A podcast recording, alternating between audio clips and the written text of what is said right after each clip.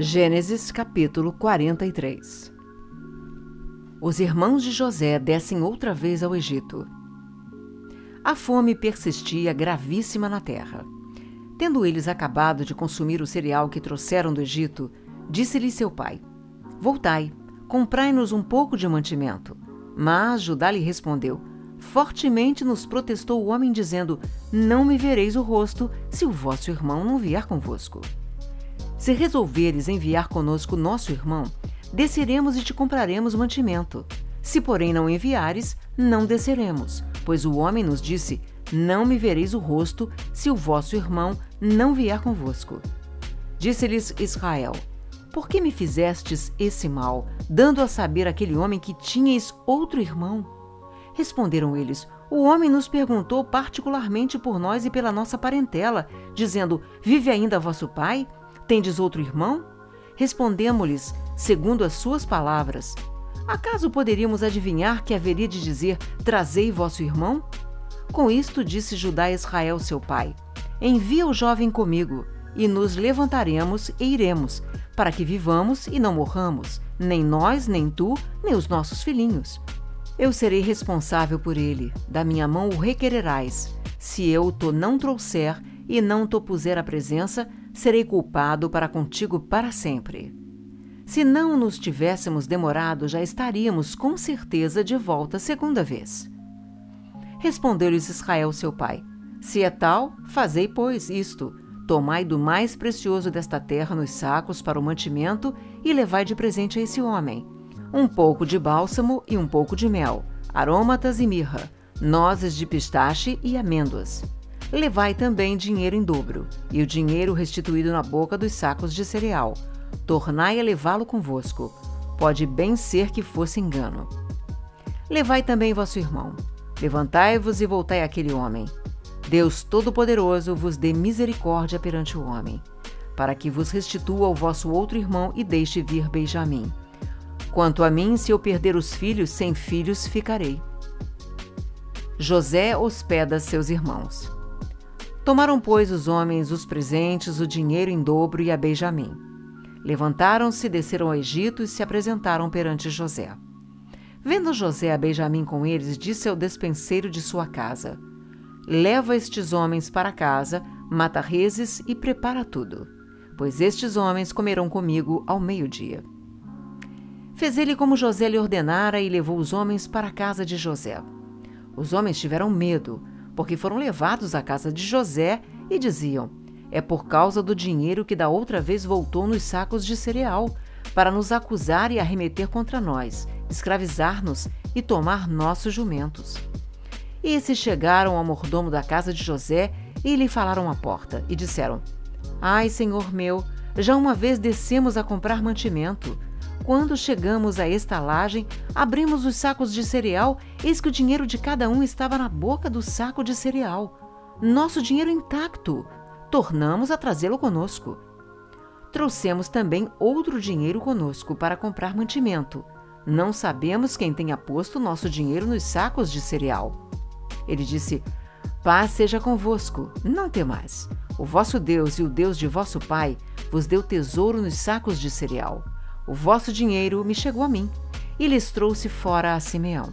Depois levou o mordomo aqueles homens à casa de José e lhes deu água, e eles lavaram os pés. Também deu ração aos seus jumentos. Então prepararam o presente, para quando José viesse ao meio-dia, pois ouviram que ali haviam de comer. Chegando José à casa, trouxeram-lhe para dentro o presente que tinham em mãos, e prostraram-se perante ele até a terra. Ele lhes perguntou pelo seu bem-estar e disse: Vosso pai, o ancião de quem me falastes, vai bem? Ainda vive? Responderam: Vai bem o teu servo, nosso pai vive ainda. E abaixaram a cabeça e prostraram-se. Levantando José os olhos, viu a Benjamim, seu irmão, filho de sua mãe, e disse: É este o vosso irmão mais novo, de quem me falastes? E acrescentou: Deus te conceda graça, meu filho. José se apressou e procurou onde chorar porque se movera no seu íntimo para com seu irmão. Entrou na câmara e chorou ali. Depois lavou o rosto e saiu. Conteve-se e disse: Servi a refeição. Serviram-lhe a ele a parte, e a eles também a parte, e a parte aos egípcios que comiam com ele, porque aos egípcios não lhes era lícito comer pão com os hebreus, porquanto é isso abominação para os egípcios. E assentaram-se diante dele, o primogênito segundo a sua primogenitura, e o mais novo segundo a sua minoridade. Disto os homens se maravilharam entre si. Então lhes apresentou as porções que estavam diante dele. A porção de Benjamim era cinco vezes maior do que a de qualquer deles. E eles beberam e se regalaram com ele. Gênesis capítulo 44 Estratégia de José para deter seus irmãos. Deu José esta ordem ao mordomo de sua casa: Enche de mantimento os sacos que estes homens trouxeram, quanto puderem levar, e põe o dinheiro de cada um na boca do saco de mantimento. O meu copo de prata poloais na boca do saco de mantimento do mais novo, com o dinheiro do seu cereal. E assim se fez segundo José dissera. De manhã, quando já claro, despediram-se estes homens, eles com seus jumentos. Tendo saído eles da cidade, não se havendo ainda distanciado, disse José ao mordomo de sua casa: Levanta-te e segue após esses homens, e alcançando-os, lhes dirás: Por que pagaste mal por bem? Não é este o copo em que bebeu meu senhor? E por meio do qual faz as suas adivinhações? Procedestes mal no que fizestes. E alcançou-os e lhes falou essas palavras. Então lhe responderam: Por que diz meu senhor tais palavras? Longe estavam teus servos de praticar semelhante coisa. O dinheiro que achamos na boca dos sacos de mantimento tornamos a trazer-te desde a terra de Canaã, como, pois, furtaríamos da casa do teu senhor prata ou ouro? Aquele dos teus servos com quem for achado, morra, e nós ainda seremos escravos do meu senhor. Então lhes respondeu: Seja conforme as vossas palavras. Aquele com quem se achar será meu escravo, porém vós sereis inculpados. E se apressaram, e tendo cada um posto saco de mantimento em terra, o abriu. O mordomo os examinou, começando do mais velho e acabando no mais novo e achou-se o copo no saco de mantimento de Benjamim. Então, rasgaram as suas vestes e, carregados de novo jumentos, tornaram à cidade. A defesa de Judá. E chegou Judá com seus irmãos à casa de José, este ainda estava ali, e prostraram-se em terra diante dele. Disse-lhe José: Que é isto que fizestes? Não sabias vós que tal homem como eu é capaz de adivinhar? Então disse Judá: Que responderemos a meu senhor? Que falaremos? E como nos justificaremos? Achou Deus a iniquidade de teus servos. Eis que somos escravos de meu senhor, tanto nós como aquele em cuja mão se achou o copo. Mas ele disse: Longe de mim que eu tal faça. O homem em cuja mão foi achado o copo, esse será meu servo. Vós, no entanto, subi em paz para vosso pai.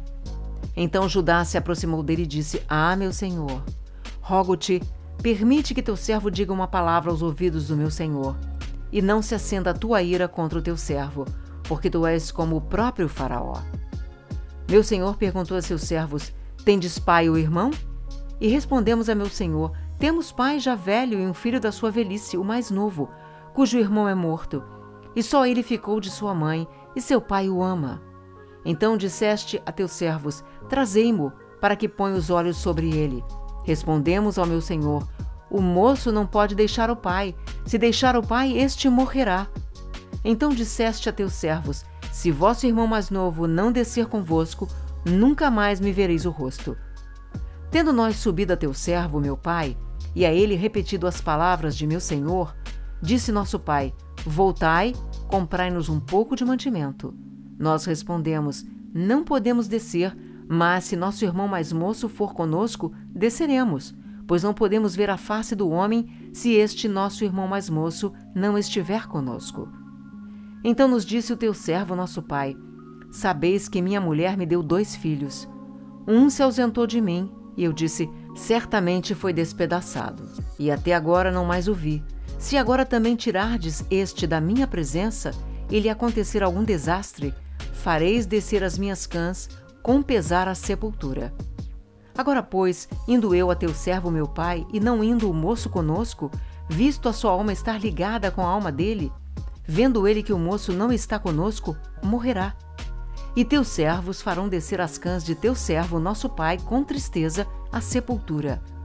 Porque teu servo se deu por fiador por este moço para com meu pai, dizendo: Se eu o não tornar a trazer-te, serei culpado para com meu pai todos os dias. Agora, pois, fique teu servo em lugar do moço por servo de meu senhor, e o moço que suba com seus irmãos. Porque como subirei eu a meu pai se o moço não for comigo? Para que não veja eu o mal que a meu pai sobrevirá.